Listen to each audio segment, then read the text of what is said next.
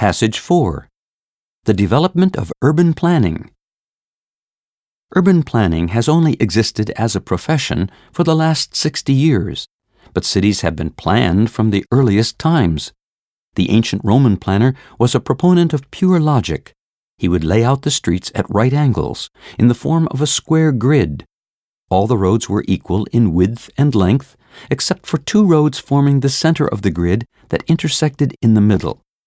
To reduce the strain of traffic, two diagonal streets crossed the square grid corner to corner.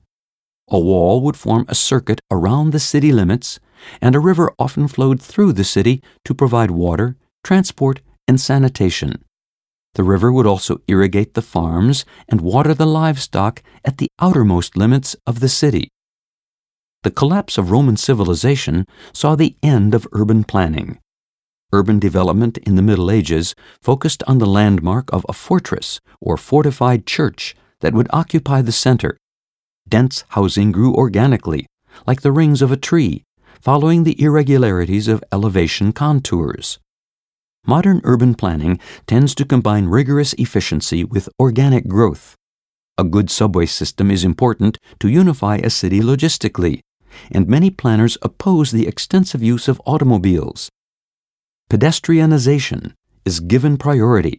The walker should be able to roam the city center at will, finding cozy spaces everywhere. Successful modern cities, such as Copenhagen, are easy to navigate while also abounding in interesting nooks and crannies.